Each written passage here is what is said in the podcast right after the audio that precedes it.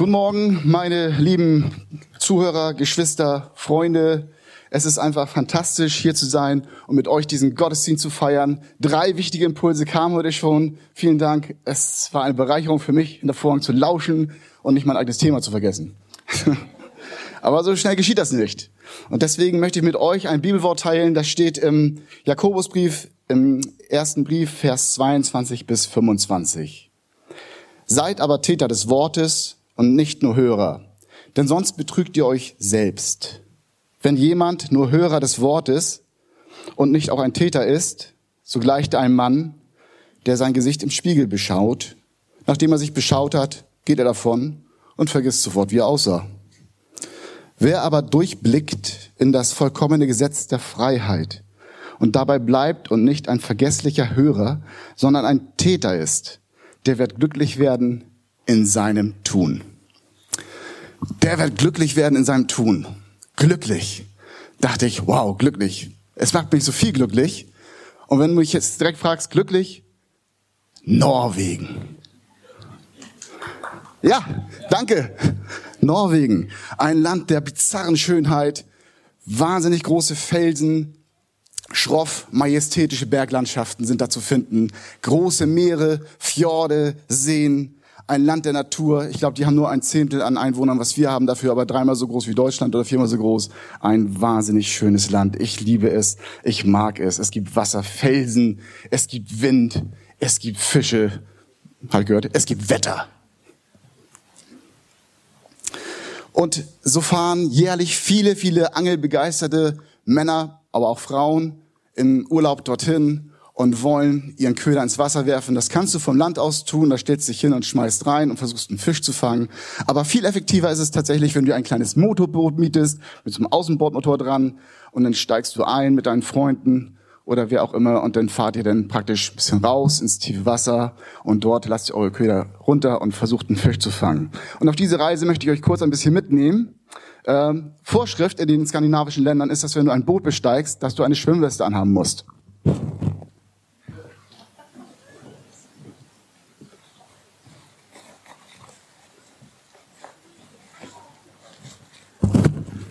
So, ich bin gerüstet, wir sind bereit, wir steigen gleich in das Boot ein, jetzt kann uns eigentlich nichts mehr passieren. Wir fahren jetzt ungefähr 500 Meter hinaus. Hinter uns haben wir die majestätisch schroffe Hose Felswand, die Kilometer lang geht. Zum Teil bis 150, 200 Meter steigen die äh, Felsen senkrecht hoch. Da vorne sind kleine Häfen, wo die Schiffe ablegen. Und wir fahren jetzt hinaus aufs Wasser. 500, 600 Meter reicht schon aus, um eine Tiefe von 200, 300 Meter zu erreichen. Das reicht digga aus, um schöne Fische zu fangen. Dann setzen wir uns in dieses Bötchen hin, äh, schaukeln so ein bisschen rum, und äh, trinken einen Kaffee, essen vom Käsebrot, das wir mitgenommen haben. Der Köder wird ins Wasser gelassen und dann gucken wir Richtung Land, hinter uns das offene Meer, blauer Himmel, die Möwen schreien, Seeadler sind zu sehen und du denkst, was für ein Geschenk, wie wunderschön ist das hier. Und du genießt die Zeit, eine leichte Strömung setzt ein, eine kleine Drift kommt, ein bisschen Seegang, nichts Schlimmes.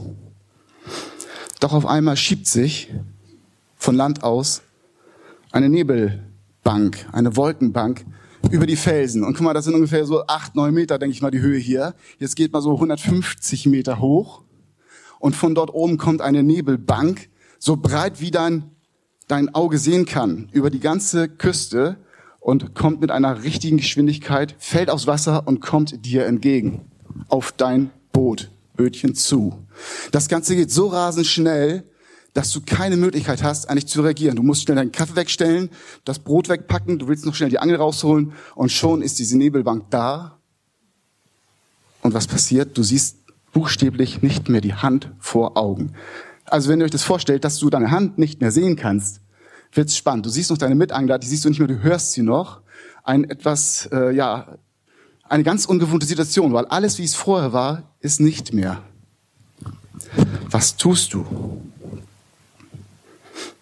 Jetzt wird dir auf einmal bewusst, dass es gefährlich werden kann.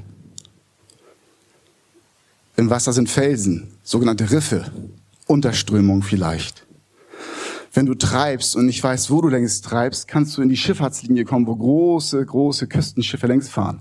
Die sehen dich nicht, die nehmen dich nicht wahr. Und auf einmal kommt in diese Angst hinein eine Panik. und du stellst fest, ich bin orientierungslos. Weil zwischendurch hat sich dein Brot vielleicht zwei, dreimal gedreht, du weißt es nicht, weil du keinen Anhaltspunkt mehr siehst. Du hast kein Land mehr. Du bist orientierungslos. Das ist ein, eine Situation, die ist mal geschehen. Ähm, ich beziehe das aber auf unser Leben auch. Wenn wir mit Jesus unterwegs sind, dann sind wir manchmal in Situationen, die nicht einfach sind und wo wir auf einmal im Nebel stehen oder im Schneeschauer oder im Sturm geraten. Einfach so. Es war doch eben alles noch schön. Es war doch alles gut. Es war doch alles perfekt. Oh, Jesus war so schön. Und dann kommst du in Situationen, die dich wirklich durcheinander bringen, wo du Angst bekommst, wo du panisch werden könntest, wo du dich zurückziehst, wo du die Orientierung verloren hast. Jesus gibt uns ein gutes Werkzeug an die Hand. Wir müssen es benutzen. Wir müssen Täter des Wortes werden. Dann hören wir auch gut zu und dann können wir auch was tun. Hilfreich in der Seefahrt ist es, Werkzeuge dabei zu haben. Also man kann Seenotsignalmittel kaufen, das sind so kleine Raketen oder die man abschießt. Wenn man in Seenot ist, dann schießen die Sterne hoch, leuchten da oben. Im Nebel schwierig, weil du siehst nur so ein Schimmern und du, die, die, also die helfen wollen, sehen nicht, wo es herkommt. Das verglimmt schnell, also Seenotsignalmittel im Nebel schwierig. Was es noch gibt, ist eine, ein Nebelhorn, habe ich mitgebracht, falls einer nicht weiß, was es ist. Das ist ein handbetriebenes Nebelhorn und da werde ich es mal reintuten, damit ihr wisst, wie laut das ist. Nicht ins Mikro. Ohren zu halten.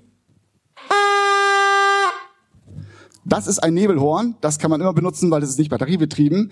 Aber wenn du dann drei oder vier Stunden drauf rumgetutet hast, betest du umso mehr ohne Stimme, dass du jetzt gerettet wirst. Aber es wird dir wenig helfen, weil dein Kurs nicht abgestimmt ist, weil du orientierungslos bist. Du weißt nicht, wo du hin musst. Du stehst in einem Boot im Kreis und tut es in alle Richtungen, aber es hilft dir wirklich nichts. Es gibt ein wahnsinnig wichtiges und ganz schön altes Instrument, das unabdinglich für die Seefahrt ist und eigentlich für unser Leben auch. Das ist ein Kompass. Dieser Kompass, das ist jetzt ein kleiner Wanderkompass, das ist gut, wenn du einen hast. Es ist noch besser, wenn du ihn dabei hast. Es ist noch viel besser, wenn er am Körper ist. Und das Allerbeste ist, wenn du ihn benutzt. Es nützt nichts, wenn du ihn dabei hast und nicht weißt, wie er funktioniert. Du musst, wenn du rausfährst, bevor du das Boot besteigst, wenn hier vorne das Boot ist, dann stelle ich mich auf dieses Land, drehe mich einmal um und schau in die gegensätzliche Richtung. Jetzt könnt ihr mich von hinten betrachten.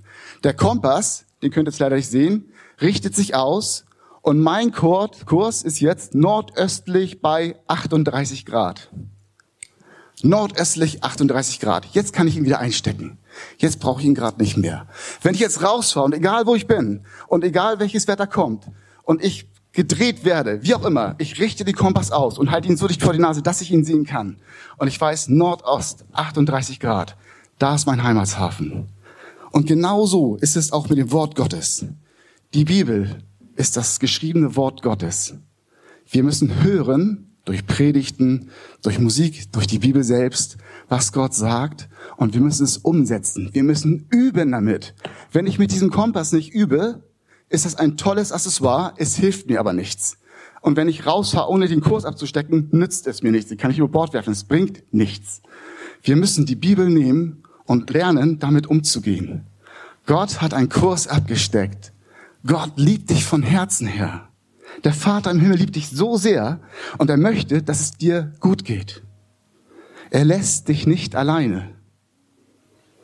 Er hat dir diesen Kompass gegeben, diese Bibel, das Wort Gottes. Der Kurs da drin ist schon abgesteckt.